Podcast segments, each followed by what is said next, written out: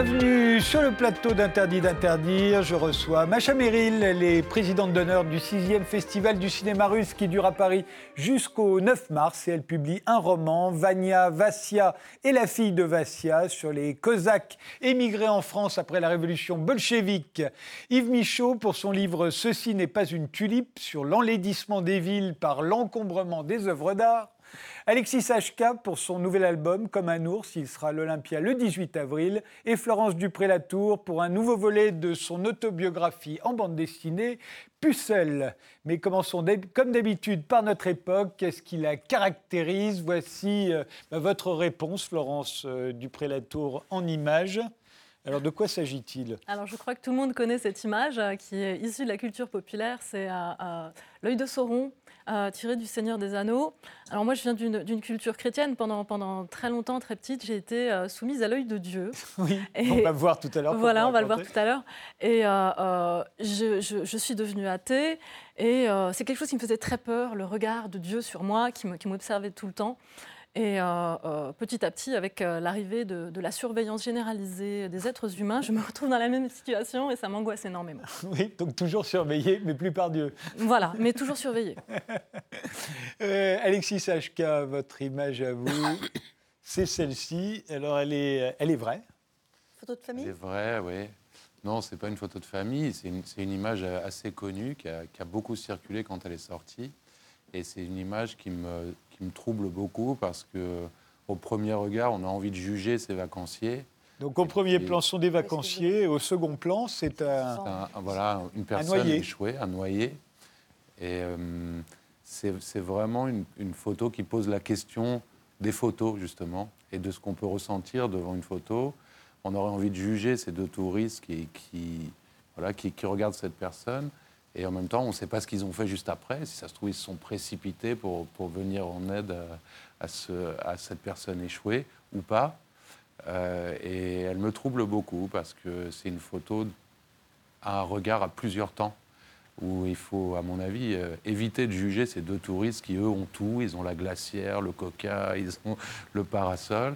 Et puis on a cette personne qui n'a rien et c'est deux mondes qui se confrontent comme ça. Cela dit, si on juge ces deux touristes, on est obligé de se juger tous, puisqu'on Exactement. Exactement. Euh, on, se demande, on se demande l'instant d'après ce qu'on en aurait, ce qu'on aurait ressenti Mais si on était à la Est-ce que vous êtes sûr qu'elle est vraie? C'est pas un photomontage, ça? Ça fait partie des photos chocs qui ont eh circulé, euh, qui ont circulé. Mais la, la question, c'est même pas tant que ce soit un montage, mhm. puisqu'elle raconte quelque chose d'elle-même, et on saura jamais si c'est un montage ou pas. Mais en tout cas, c'est un regard en plusieurs temps que je trouve, euh, que je trouve intéressant et, troublant et qui euh, représente notre époque parce que voilà, euh, notre époque est vraiment divisée entre les privilégiés et puis ceux qui essayent d'avoir, d'atteindre des privilèges et qui, ou, tout au moins une vie décente et qui n'y arrivent pas forcément et qui peuvent finir comme ça. Alexis, non, Yves Michaud. Alors on voit derrière le bouquet de tulipes offert par Jeff, euh, Koons à, la, ville de Paris. On y reviendra puisque c'est le point de départ de votre livre. Mais au premier abord, ça doit être la Fashion Week. Alors, c'est la Fashion Week, c'est tiré du M, le magazine, le supplément du Monde, là, euh, de, samedi dernier. C'est une photo de, c'est des photos de Jürgen Teller qui, est allé faire poser euh, les, les, modèles de la Fashion Week dans cet endroit qui est en travaux. Ce qui m'a intéressé, si vous voulez, c'est que je crois que ça, me disiez, symbolique de l'époque. Bon, des îlots de luxe euh, au milieu d'un pandémonium d'objets, de voitures. De, euh, là, c'est des scooters. Hein, derrière, il doit y avoir un, un, Fenwick ou quelque chose comme ça. Non, ça doit être plutôt une sorte de Fenwick, quelque chose comme ça. Euh, l'arbre est protégé, bien sûr, parce qu'il ne faut jamais toucher à la nature. Hein, il faut absolument la protéger. C'est bizarrement protégé d'ailleurs par un mobilier urbain, pas par, par un mobilier urbain affreux. C'était pas pour parler du sujet de mon livre, mais je trouve que c'est très parlant sur la ville actuelle, finalement, la mhm. ville actuelle où il n'y a plus d'urbanisme, où tout part dans tous les sens, euh, où c'est un dépotoir d'objets, hein, d'objets d'utilité, hein, parce que les scooters, ça sert à quelque chose, euh, les sculptures, ça sert à quelque chose, les lampadaires, ça sert à quelque chose, un dépotoir d'objets, et puis au milieu, eh bien, euh, du, luxe, du rêve de la beauté. Il y a une Euh, deuxième photo. hein. Voilà, et j'ai Oui. mis une deuxième photo. C'est le même reportage, hein, toute la série est comme ça. Ouais. Alors là, c'est encore mieux. hein. Il y a le skateboard, il y a la voiture, il y a le modèle, il y a toujours ce pauvre arbre qui est, qui est protégé. Et puis, il y a les, les tulipes, là, ce que j'appelle les tulipes de Kunz, puisque c'est plus des trous du cul que des, que des tulipes. C'est des, c'est des- des- des masturbateurs euh, pour Sexy Shop. Voilà. Je trouve que c'est très typique de la, de la ville actuelle, de beaucoup de villes, hein, je veux dire, et Ouais. pas seulement de Paris, mais Paris spécialement en ce moment. Mais je veux dire, c'est très typique. Voilà. On en Et, parlera tout à l'heure. et on est en train de remettre le, le monument au milieu de, de la pelouse qu'on a dévastée pour le mettre. Et je pense qu'on mettra peut-être du barbelé autour pour que les gens aillent pas le taguer. Et vous, Macha Meryl? Écoutez, moi, c'est une photo atroce, mais qui est complètement bidon. Parce que si c'était vraiment. C'est Piotr Plavlensky. hein. C'est Piotr Pavlensky. Je préférerais ne pas l'avoir montré longuement, mais hélas, c'est une nuage très forte qu'on a reçue. Parce que si c'était vraiment sa bouche cousue, il aurait les cicatrices qu'il n'a plus. Donc, à mon avis, c'est du cinéma. C'est-à-dire, vous savez, on fait ça au cinéma. On peut faire des fausses euh, coutures et des fausses, du Alors, il faux faut se sang. souvenir que cette photo a été considérée comme l'une des 100 photos euh, du siècle, je crois, par euh, je ne sais plus quel magazine américain. Alors, elle dit beaucoup de quand il choses. s'était cousu la bouche pour euh, protester contre le régime répressif euh, au pouvoir euh, en Russie, celui de Vladimir Poutine. Oui, c'est ce qu'il dit. Mais c'est complètement faux. Parce qu'il n'aurait pas ce sourire, la bouche cousue, il- elle serait tordue. Et en plus de ça, c'est une belle image, n'est-ce pas Très flatteuse pour lui. Pour son... Et je, je pense que c'est une des plus épouvantables fake news qu'on ait publiées. Et en plus de ça, un artiste qui se mutile, ça existe déjà. On a Orlan chez nous. Elle était ici. euh, Voilà, Elle s'est qui pas était- mutilée, Orlan. Elle se Oui, rajoute enfin, elle des se, elle choses. se fabrique des choses avec son corps, donc le body art, comme on dit, euh, ça peut être très, très touchant. Ça, c'est seulement détestable. Et quand il s'est cloué les testicules sur la place rouge, vous C'est pas que vrai, quand vous imaginez qu'il s'est cloué quoi que ce soit, parce que sinon, il n'aurait pas continué à séduire de jolies femmes. Hein, vous croyez ça En vous plus, c'est difficile quand même de se clouer dans le bitume. Ouais, Bravo. Alors en plus, vous voyez, Je viens à votre secours. entre les pavés. Alors, entre les pavés, voilà, Mais sur la c'est- plage. C'est- C'est drôle comme ce garçon du temps où il euh, s'opposait à Vladimir Poutine était un héros et maintenant qu'il a, Ah, moi, je le il prends a- très au qu'il a sérieux. causé la Euh, chute moi, de, la de différence, je de le Benjamin Griveaux, oui. maintenant tout à coup c'est Moi, je le prends très au sérieux. Euh, Je pense que c'est une lignée d'artistes provocateurs comme il y en a continuellement eu. Il y a pire, hein. il y a, il y a- Il y a eu, c'est même censuré, hein, des choses qu'on ne peut pas voir parce qu'il y a des provocations, notamment chez les artistes chinois, qui sont bien pires. Mais euh, dire, on ne sait jamais, tant que la postérité n'est pas passée, on ne sait jamais si ce sont des escrocs ou des héros. Moi c'est Hein, clair. Et, hein. et- Pour et moi, je dirais, dans clairement- 40 ans, si ça se trouve, ça sera une sorte de Duchamp, ou sinon, ça sera euh, un escroc, tout simplement. Sinon on l'aura oublié probablement. Voilà, peut-être. Eh bien, commençons.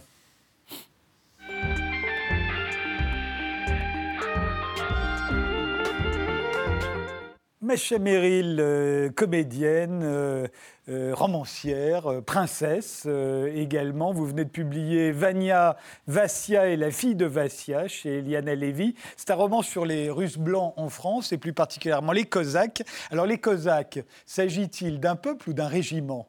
Alors, à l'intérieur de l'émigration russe donc, dont je fais partie, les aristocrates, les intellectuels, il y avait un groupe qui était les Cosaques. Les Cosaques, c'est un ordre militaire.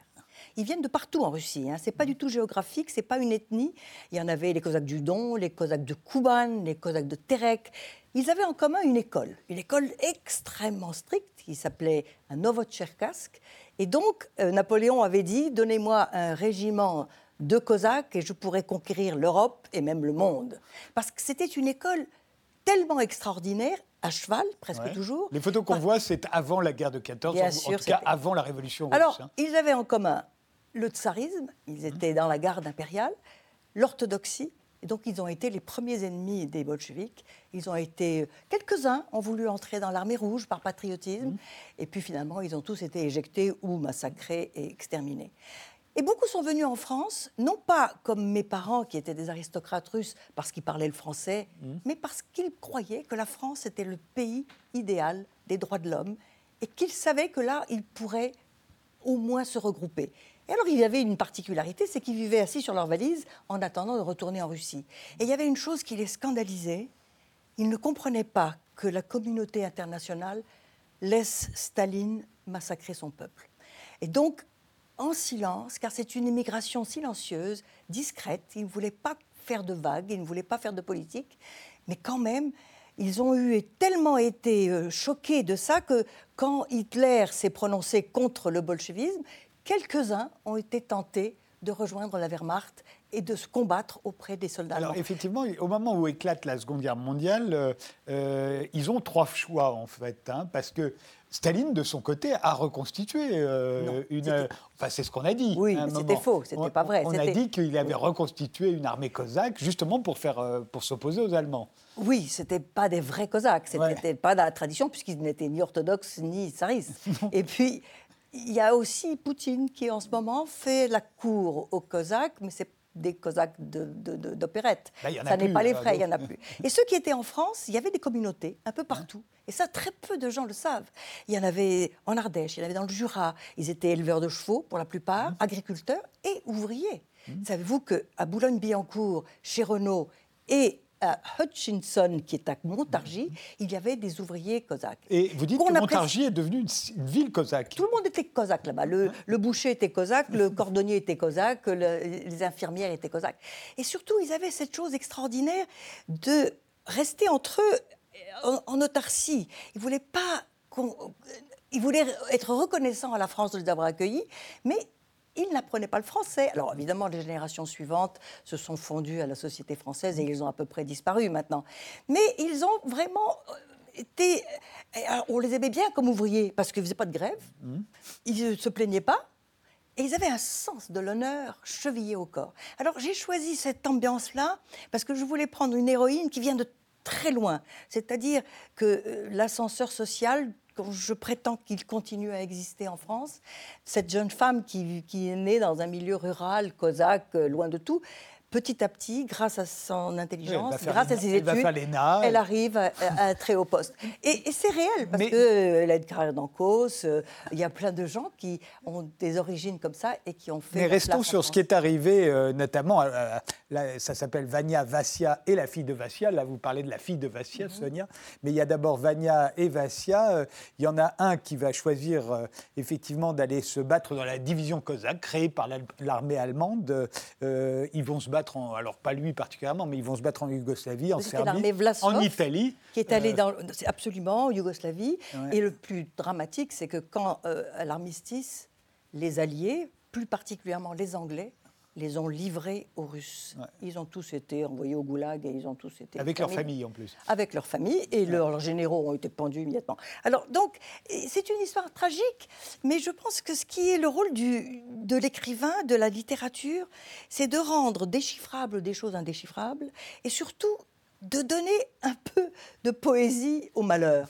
Les choses épouvantables qui nous arrivent, il faut savoir les, les, magnifier de manière à ce que ça devienne romanesque et qu'on puisse les supporter. Et alors, expliquez-moi, puisqu'il y a un des deux frères, il y en a un qui est chauffeur de taxi, pourquoi est-ce qu'il y mhm. avait tant de Russes blancs et de Cosaques, donc chauffeur de taxi en France Parce que c'était le dernier métier qu'il n'y avait pas besoin de, diplôme, de compétences, et que c'était aussi un, métier de chien. Il travaillait presque 24 heures sur 24, et puis euh, il, n'avait pas autre chose à faire. D'ailleurs, encore aujourd'hui, les, taxis, c'est vraiment le refuge des, derniers émigrés. Maintenant, c'est plus difficile, parce qu'il faut, enfin, pour être taxi, il faut payer. Euh, oui, cela paye à plusieurs. Enfin, bon, bref, c'est pas ça. C'est un métier, quand même, c'est un peu le bas de l'échelle, c'est le plus bas possible.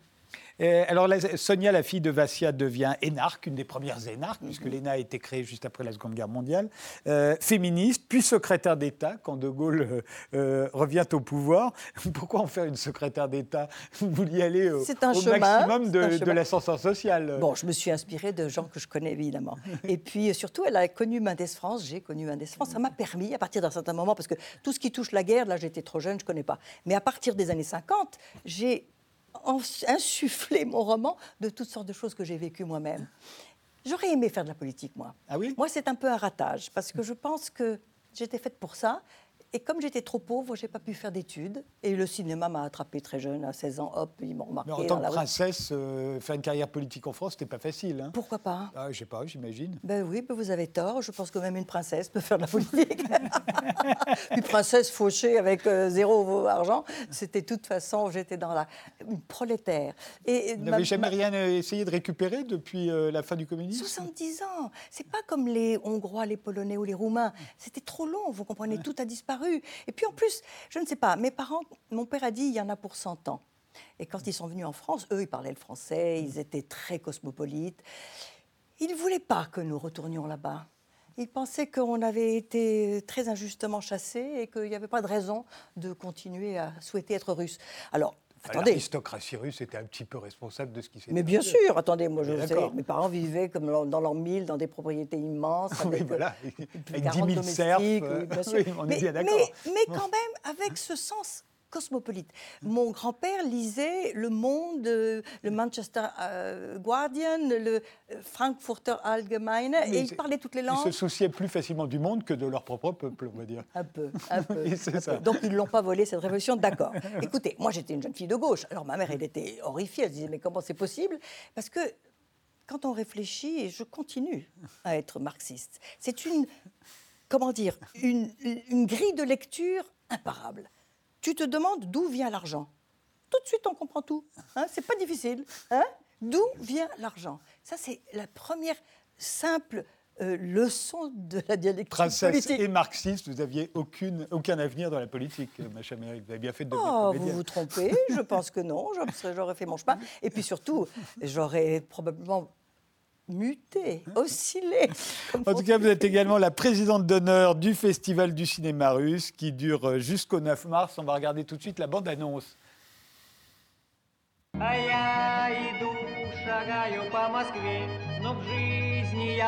Молодой человек, ты что кричишь? Я пою.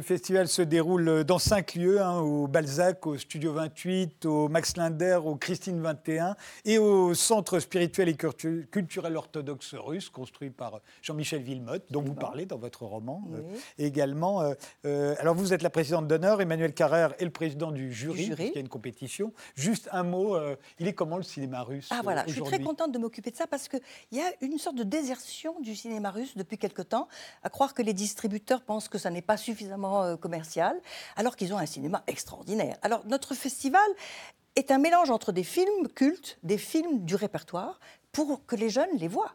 Parce que je vous assure que quand on passe, quand passe Les Cigognes ou quand on passe Guerre et paix de Bondarchuk, c'est un succès formidable. C'était l'année dernière. Hein. D'ailleurs, j'avais passé un extrait ici. N'est-ce pas? Vous vous rappelez? On est... Et alors, il y a un vivier extraordinaire de films plus les nouveaux. Alors le nouveau cinéma, il est comme tous les cinémas du monde, c'est-à-dire il se cherche. Quelquefois il y a des films euh, plus ou moins réussis, plus ou moins violents, mais en tout cas ils ont une école, le FGIG, je vous assure que c'est une école extrêmement euh, riche et stricte. Et puis surtout, il y a cette fascination qui a toujours existé entre les Français et les Russes. Ça continue. C'est-à-dire, nous, nous nous étonnons de leur Et eux, ils s'étonnent de notre bon sens, de notre rationalisme. Ils se trompent, hein, parce que les Français sont aussi fous que les Russes, mais, hein, mais il n'empêche qu'il y a ce mythe comme ça de, connaissance.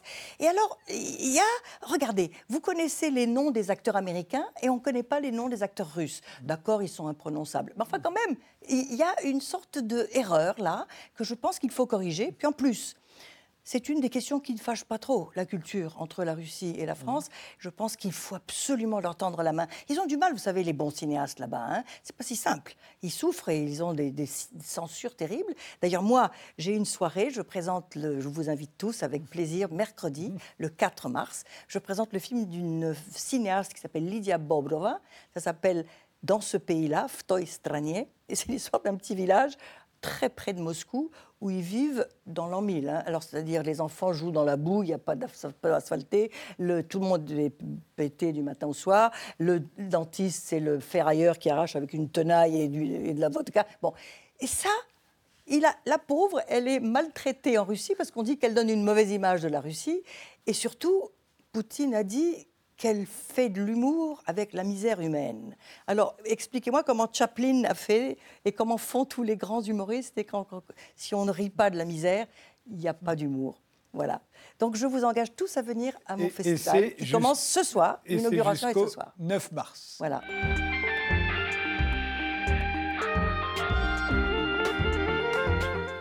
Yves Michaud, vous êtes philosophe, critique d'art. Euh, vous avez dirigé l'école des beaux-arts de Paris de 1989 à 1997. Aujourd'hui, vous publiez Ceci n'est pas une tulipe chez Fayard.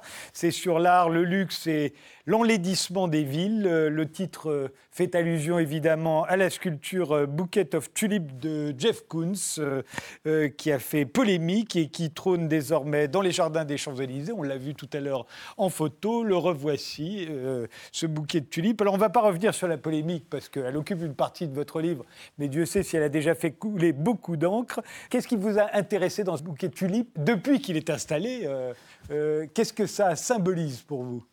Bah écoutez, j'aurais pas écrit un livre uniquement sur, euh, sur ce bouquet et sur, sur cette sculpture. Simplement, j'ai commencé à, y réfléchir au moment de la polémique, et puis euh, j'ai suivi un peu le détail, et petit à petit, j'ai tiré le, le, fil, si vous voulez, de, de la pelote. Donc d'abord, euh, je me suis posé la question de savoir qu'est-ce que c'est qu'une sculpture urbaine qui est pas petite, 60 hein, tonnes, 12 mètres de haut. Euh, mhm. euh, euh, qu'est-ce que c'est qu'une sculpture comme ça Je dirais, monument à quoi Quelle est la signification de ce genre d'objet dans, la ville, hein, en général Ensuite, je me suis intéressé au fait que comme c'est de l'art contemporain ultra financiarisé, sur le fait que cet art-là, à partir du moment où il vaut cher et où les artistes sont sont très connus et où il y a des bons sentiments, puisque là, c'est un hommage aux victimes des attentats de 2015, hein, euh, mhm. sur le, passons sur la plaisanterie, si on veut.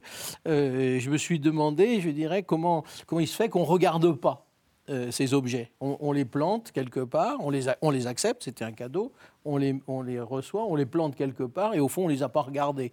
Je veux dire ça, j'ai analysé, euh, disons, la, sémiologie de, l'affaire, et c'est pour ça que je dis que ce n'est pas trop des tulipes, ça correspond beaucoup à l'art de, Jeff Koons, qui a un contenu sexuel très fort et qui est très, euh, euh, souvent très pornographique, de l'aveu même du, sculpteur. Bon, ensuite, je me suis intéressé au montage de l'opération. C'est là où ça élargit sur, sur la ville en général. C'est comment se fait-il qu'on finance des projets comme ça, qu'il finance et d'où ça vient. Et là, bah, j'ai regardé tous les documents et j'ai vu que, au fond, euh, les, le petit groupe de, de, décideurs et de financeurs hein, de cette opération représente le monde du luxe, euh, de l'immobilier, de l'art contemporain financiarisé euh, et du tourisme. Et donc, ça a élargi, ça m'a élargi ma réflexion sur, je dirais, qu'est-ce qui se passe dans la ville aujourd'hui et euh, quand, on, quand elle est vouée au luxe, à la touristification et je dirais à la consommation culturelle. Vous dites en fait qu'on est en train de faire des, grandes villes européennes, des parcs d'attractions ah bah ça, ça, oui, mais ça, je dirais que euh, je, m'en étais rendu compte bien avant parce que j'ai travaillé avec des, avec des gens à Barcelone, gens de la Caixa, notamment les gens qui la Caixa de, de Catalogne qui possède l'immeuble de Gaudi, euh, la Pedrera. Mm.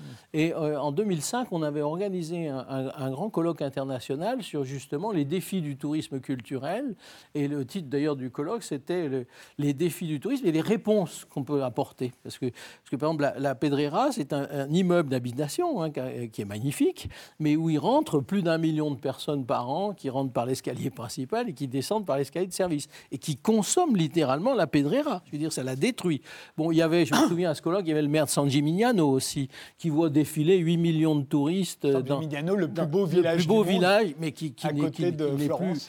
Alors, il y a une rue, une rue principale, une rue principale arpentée par des touristes. Ça. Et je crois que c'est pareil pour le cœur de Vienne, à l'intérieur du ring.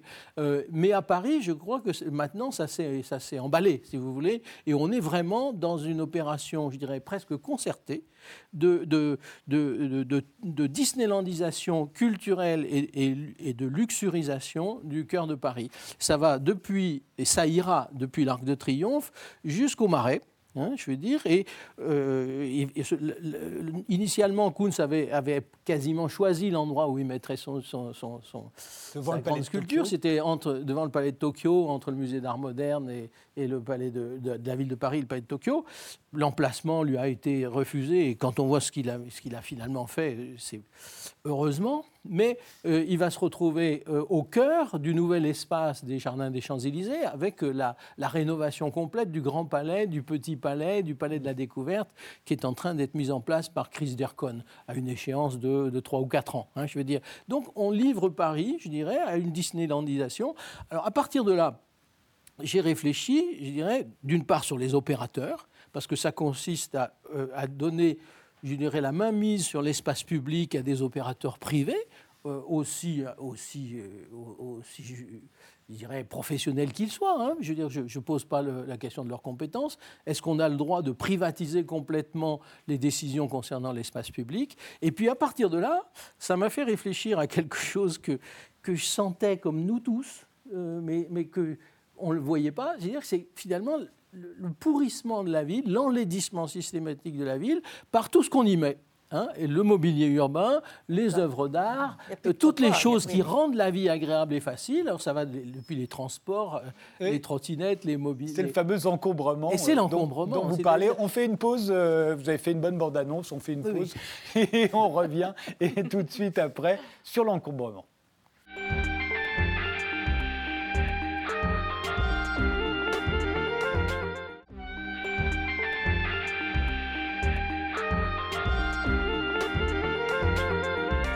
Mes invités sont aujourd'hui Macha Merrill, la présidente d'honneur du 6e Festival du cinéma russe et l'auteur de Vaznia, Vassia et la fille de Vassia, Alexis Hk pour son nouvel album Comme un ours, Florence Dupré-Latour pour Pucelle, un nouveau volume de son autobiographie en bande dessinée, et Yves Michaud pour son livre Ceci n'est pas une tulipe, qui s'en prend donc à l'encombrement euh, des villes, euh, notamment par les œuvres d'art, mais pas seulement les œuvres d'art. Vous dites ça vient c'est devenu du mobilier urbain pour vous.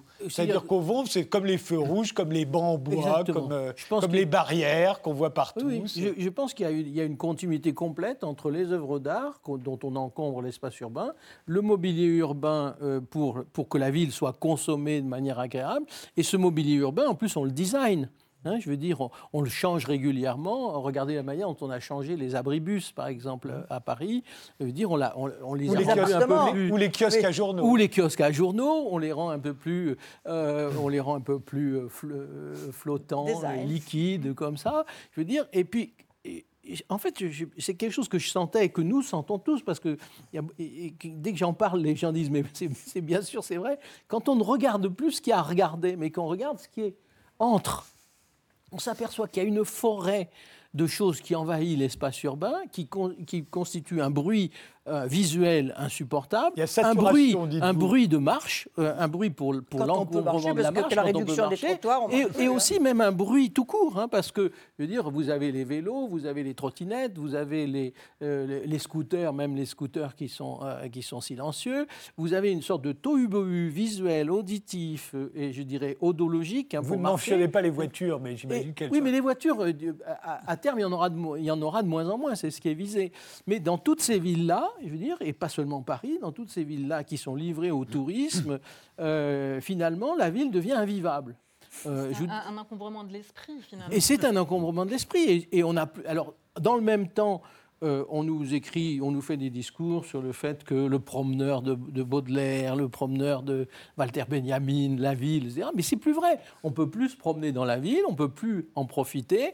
Et donc, moi, ce- à partir de là, il y a, il y a- il y a pire que le, il y, a- il y a presque pire que Kunz. C'est le cœur de Johanna Vasconcelos à la porte de À la Clignancourt. porte de qui était, Clignancourt. qui était Ah, dans cette Clignancourt. émission il n'y a pas longtemps. D'ailleurs, elle ne serait pas Et- contente de vous entendre. Et c'est c'est incroyable parce que d'abord, c'est une œuvre d'art qui est très médiocre, mais ensuite, si, quand vous la regardez, elle est au milieu d'une forêt visuelle insupportable, intolérable. Il y a des, des piquets partout, des, de la signalétique, des annonces, des feux rouges, euh, des potelets, je veux dire, et elle, elle- elle en est même invisible. Le cœur en est même invisible. C'est une œuvre médiocre, mais, mais c'est- c'en est J'ai invisible. choisi de ne pas les illustrer, justement, Voilà, toutes ces œuvres voilà, dont vous voilà. parlez. dites beaucoup donc, mal dans votre je dirais, ça, ça- ça- il y en a partout maintenant. Alors, on peut pas faire une ligne de tramway sans mettre des œuvres Ce que d'art. vous leur reprochez aussi, c'est euh, c'est que souvent on les met n'importe où. On ne sait pas quoi en faire, dites-vous. Ben, on les commande et puis après on ne sait plus où les mettre. Ou on les commande pas dans le cas de, de- de- du bouquet de tulipes de Jeff Koons, mais il, avait, il en Ah a bah fait si. cadeau. Il voulait que ce soit un endroit précis. On a cherché un autre Et endroit. on ne savait pas quoi en faire. Et on savait pas les gens n'ont pas voulu à la Villette. hein. Voilà. Euh, Tchoumi a dit que ça allait défigurer. Parce que ces c'était pas petites- gratos, hein, c'était pas, c'était pas gratuit. Il fallait des financements énormes Ah non, pour mais la les financements, ils étaient déjà assurés. Ils étaient réassurés. Les financements, c'est en ce sens que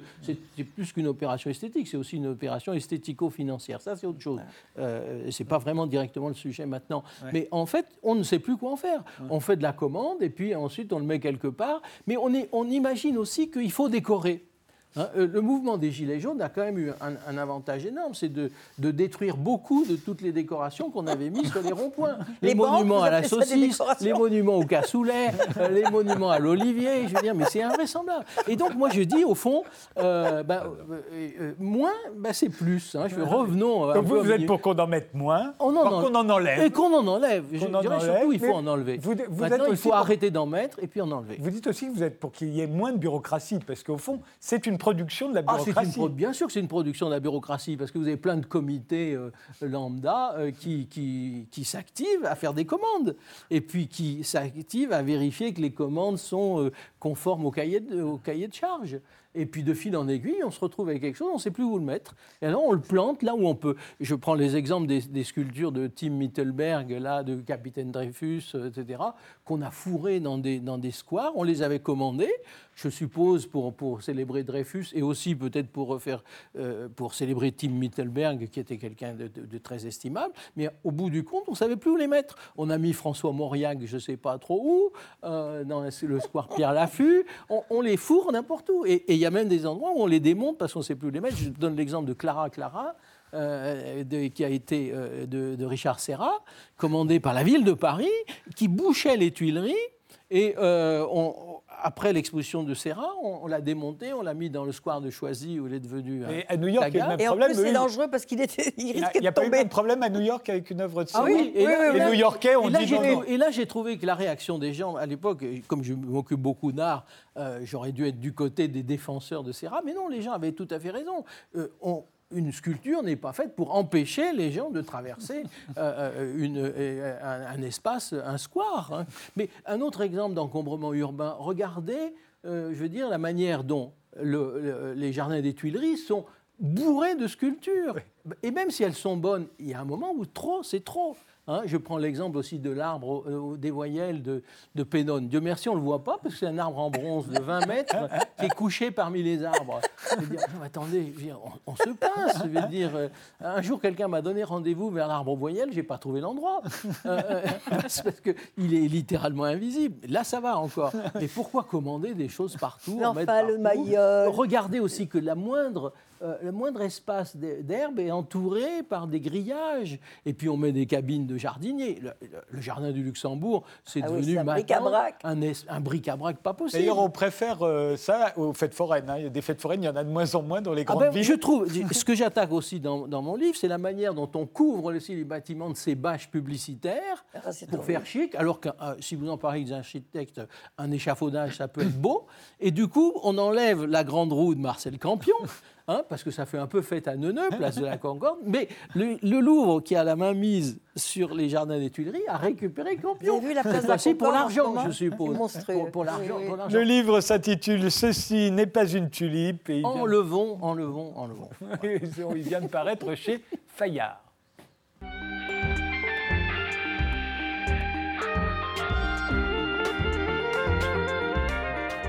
Alexis HK, votre nouvel album s'intitule Comme un ours. Alors c'est allusion, une allusion à la solitude, à la force, euh, à l'agressivité. Oui, c'est une allusion à une solitude euh, que je trouve assez, euh, finalement, à la fois contemporaine et immémorielle, mais j'ai l'impression qu'on est dans une période de retranchement. Vous êtes une période sombre, carrément. période Quand on écoute sombre, votre album, oui. on sent qu'on est dans une période sombre à vos yeux. J'ai le sentiment qu'on est dans une période très sombre, euh, mais pas une période sans espoir. Une période euh, dans laquelle- derrière laquelle il y a sans doute une lumière. Et ça se termine plutôt bien l'album on l'écoute dans l'ordre. ça commence mal et ça se finit plutôt bien. Et Ça écoutons, commence assez mal. ouais. Ça commence mal. Écoutons euh, un extrait euh, de votre clip Les pieds dans la boue. Les pieds dans la boue, la tête dans les étoiles, tout comme le coq, notre totem animal entend le courroux des âmes qui saignent, fascinées par le gourou qui s'agite sur la scène. Il parle de l'avenir de l'homme. Honte à tous ceux qui contreviennent à ces dogmes, ils traitent les noirs de singes et pactisent avec les plus noirs instincts que les crises attisent. Tant de responsables aux misères du peuple offusqué. Les boucs émissaires risquent d'être assez surbookés.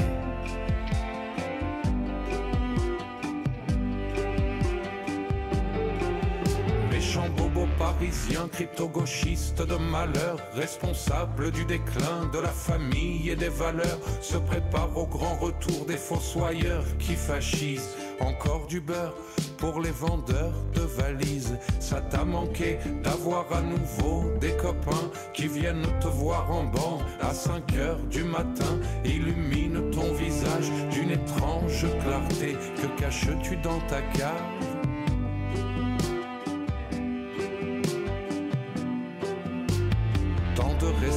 responsables aux misères du peuple offusqué. Les boucs émissaires risquent d'être assez surbookés. Bot people, rhum en roulotte, parasites, bouffeurs d'alloc aux enfants sales et unijambistes.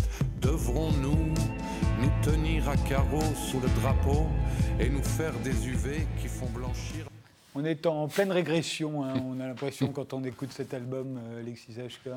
Oui, j'ai l'impression. On pensait, en tout cas, dans ma, dans ma jeunesse, il y a eu un moment, de, un grand moment de naïveté où on a pensé qu'on était passé au-dessus de, de beaucoup de choses qui reviennent en force aujourd'hui, du racisme primaire, euh, des, des retranchements idéologiques, religieux.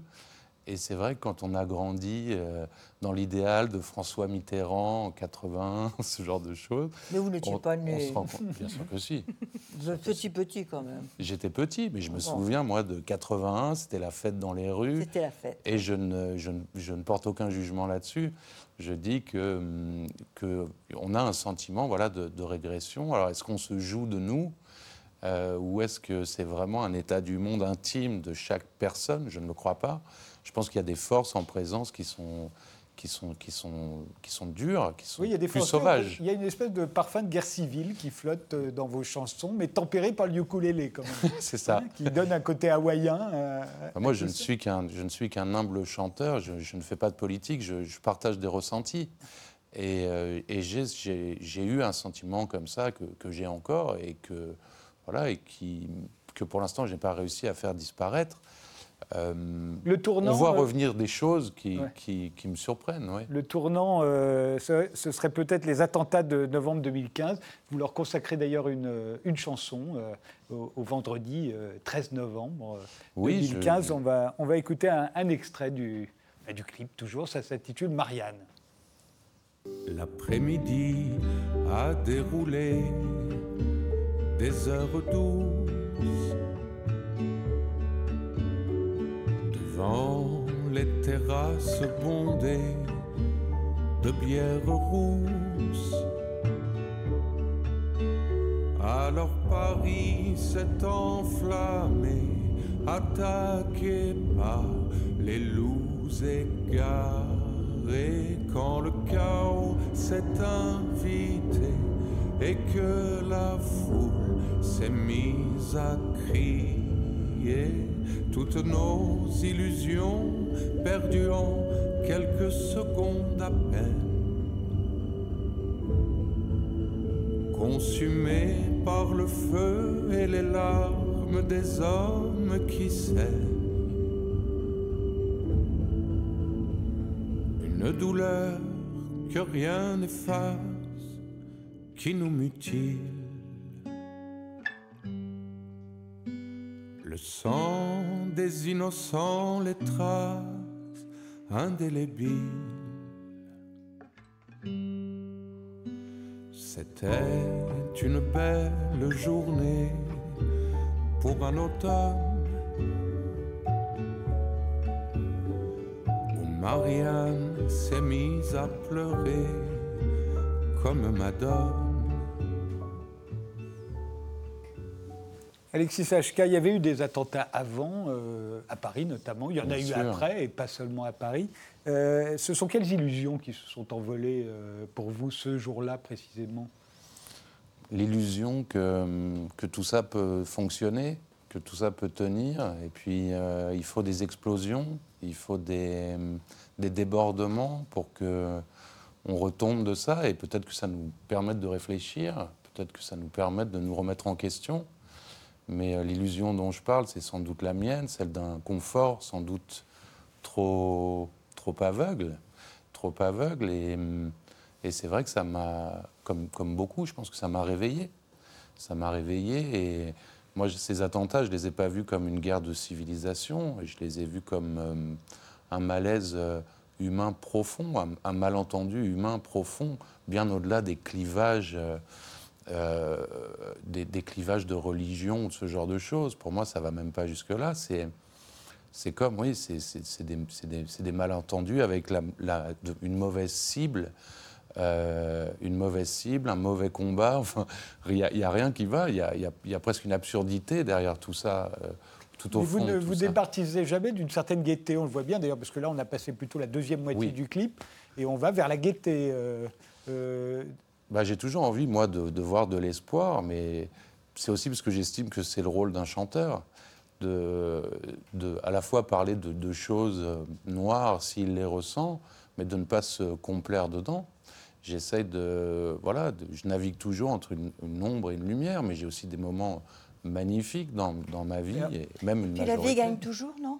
Et la vie gagne toujours, à mon on va voir d'ailleurs, je crois que c'est la dernière chanson du disque, Un beau jour. Oui. Eh bien, euh, Un beau jour.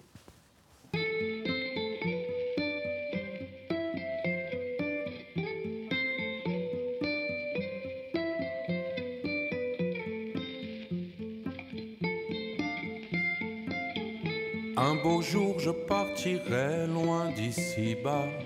J'oublierai ton visage et la douceur de tes bas. J'oublierai les baffalames et les coups bas. J'oublierai le goût des larmes de sel entre tes doigts. Entre deux flammes, entre deux nus, entre deux diables ou deux anges nus, j'irai voir si c'est beau, vu d'en bas ou de là-haut. Jour je partirai loin d'ici bas.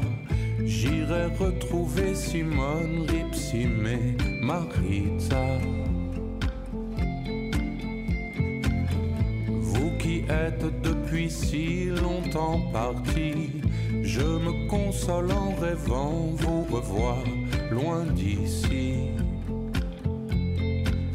Entre deux femmes, entre deux nus, entre deux diables ou deux anges nus, j'irai voir si c'est beau, vu d'en bas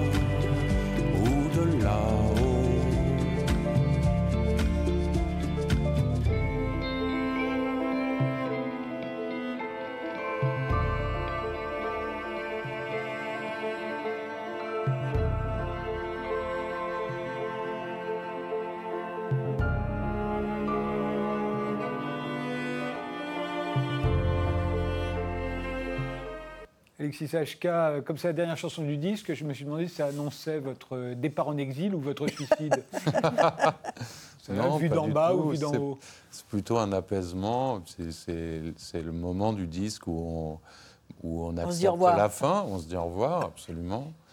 Euh, de toute façon, tout ça, c'est que des chansons. C'est-à-dire justement, vous, ah, allez être en tournée, là. Il y a, la, tournée s'annonce euh, riche en dates. Il y a d'ailleurs 25 qui sont déjà complètes. Euh, en concert, comment vous allez faire pour euh, exorciser le côté dépressif que pourraient prendre euh, toutes ces chansons, mises les unes après les autres? Je crois que le, le seul remède est dans le- est l'autodérision.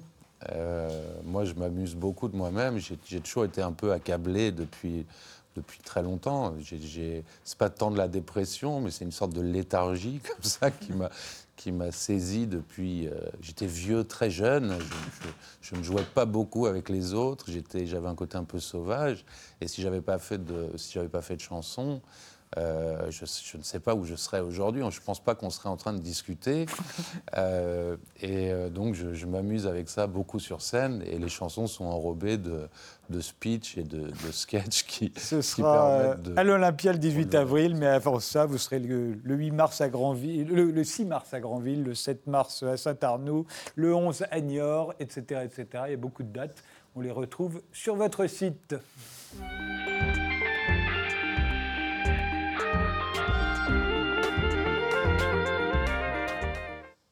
Florence Dupré-Latour, vous publiez euh, Pucelle euh, chez Dargaud. Euh, L'héroïne s'appelait Florence, c'est autobiographique. hein. Elle s'appelle toujours Florence. vous ne vous en je cachez pas. vous y décrivez alors en adolescente ou en préadolescente, euh, totalement ignorante des choses du sexe, euh, néanmoins avec un avis assez, euh, assez tranché sur la question, hein, comme on le voit sur, ces, sur cet album. Alors vous êtes, en- vous êtes très jeune, donc on se dit encore dans votre génération, il y avait des, des jeunes filles qui ne savaient pas les règles, qui ne savaient pas les relations sexuelles, qui ne savaient pas comment on faisait des enfants. Ah, mais je pense que toujours. hein, Il y en a hein. encore toujours, et, Oui, oui, et il y en Alors, avait à ce moment-là. Euh, euh, grâce à Internet, c'est une merveille, hein, euh, Ouais. cet outil. Euh, les jeunes filles et les jeunes garçons sont quand même un peu moins mal dégrossis. Mais euh, moi, je n'avais pas du tout accès justement à cette, euh, ces, informations. Euh, je, venais d'une, du- je viens toujours d'une famille qui, est, qui était très religieuse, très, Très croyante. catholique. Vous viviez en plus en Argentine, on va le voir. Oui, ouais, ouais, ouais. euh, et, euh, Dans un avec- milieu assez, assez, assez refermé et replié sur lui-même, qui est le milieu des expatriés. Et donc nous vivions vraiment en vase clos et avec une, tr- une très très grande protection de la part de, de- de ma mère surtout, euh, notamment sur les choses de la sexualité. et, et une famille très hiérarchisée. Très, Très euh, hiérarchisée. parce que vous racontiez déjà dans Cruel avant cela. Oui, donc euh, oui, une famille très hiérarchisée, le père, et la mère ne dit rien quand le père dit quelque chose. Oui, absolument. Donc, depuis la plus tendre enfance, j'ai eu des exemples dans ma famille qui ont fait de moi, pendant très longtemps, une femme assez misogyne. Oui, on va Euh, le voir. assez Mais d'abord, il y y, y a- un dessin très amusant où vous voyez des, des animaux qui, qui font des bébés. euh, vous voyez votre mère qui attend un enfant, ce sera votre petit Ah, frère. oui, oui. Et, euh, et- et- et vous réalisez à ce moment-là qu'il vous manque une information. Ah, une information quand même assez importante. Voilà, c'est co- comment on fait les bébés. hein. Comment fait-on Comment fait-on?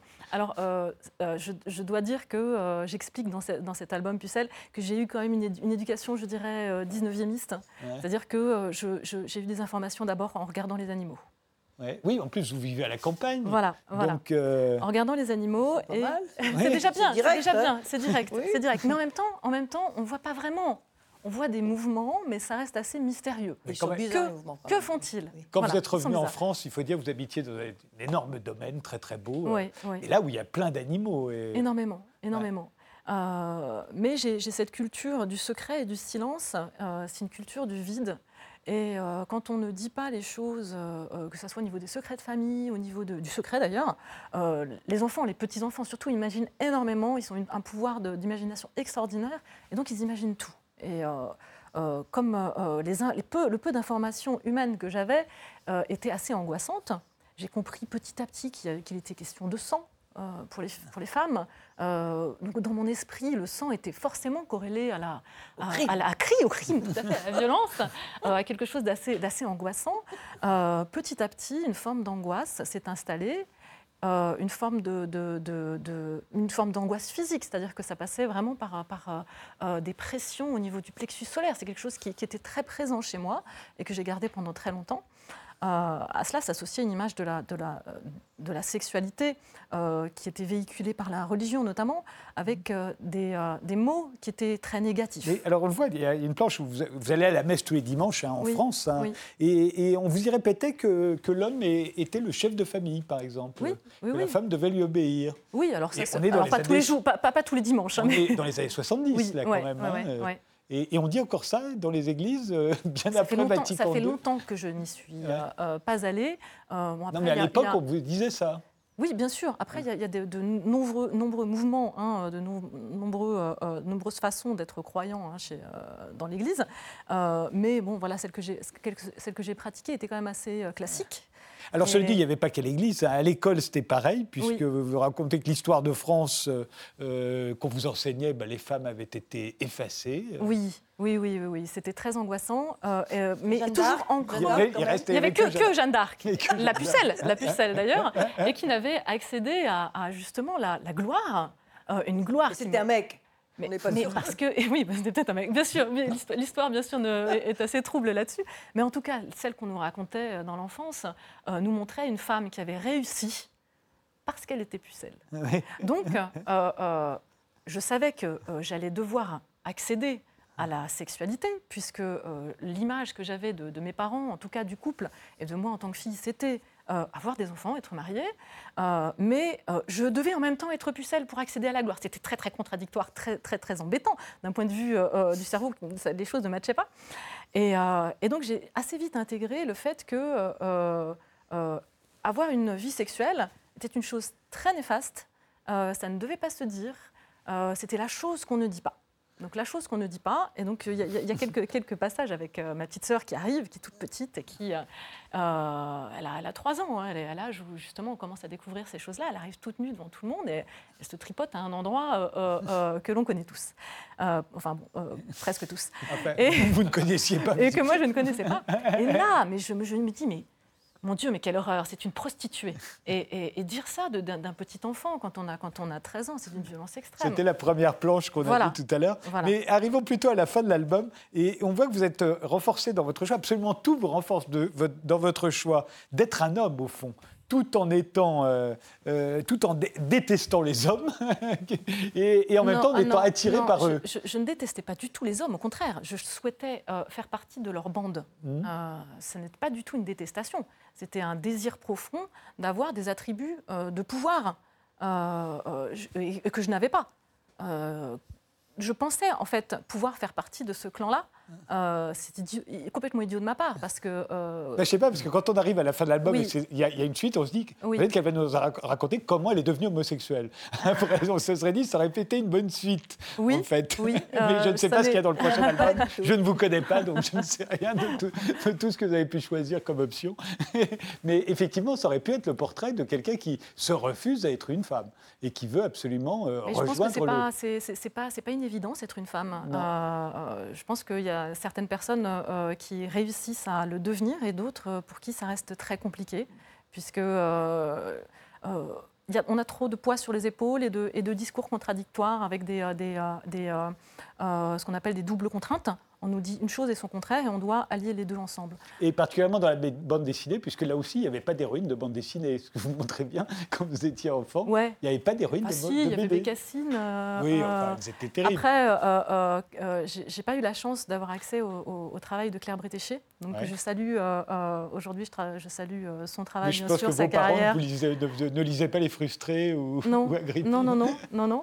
maman lisait Blueberry, quand même mais euh, donc que j'ai adoré. Hein, euh, bien sûr, je, m'identifiais euh, tout de suite au personnage, mais ce personnage n'était pas moi, c'était un garçon. et tous les autres personnages que je pouvais rencontrer, que ce soit en cours d'histoire, en cours de littérature, en, bande dessinée, je ne pouvais pas me projeter dans ces personnages. Ça s'intitule Pucelle, c'est le premier volume, hein, débutante. Il y a le, le volume suivant, quand paraîtra-t-il? Euh, l'année prochaine, il s'appellera euh, Confirmé. Ça paraîtra chez Dargo. Je vous remercie euh, tous les quatre d'avoir participé à cette émission. Vania Vassia est la fille de Vassia de Macha Merrill, c'est chez Liana Lévy. Et le festival de cinéma russe dont elle est présidente d'honneur, c'est jusqu'au 9 mars à Paris. Ceci n'est pas une tulipe, le livre d'Yves Michaud, c'est chez Fayard. Le nouvel album d'Alexis HK s'intitule Comme un ours et il sera en concert à l'Olympia le 18 avril. Merci euh, de nous avoir suivis rendez-vous au prochain numéro.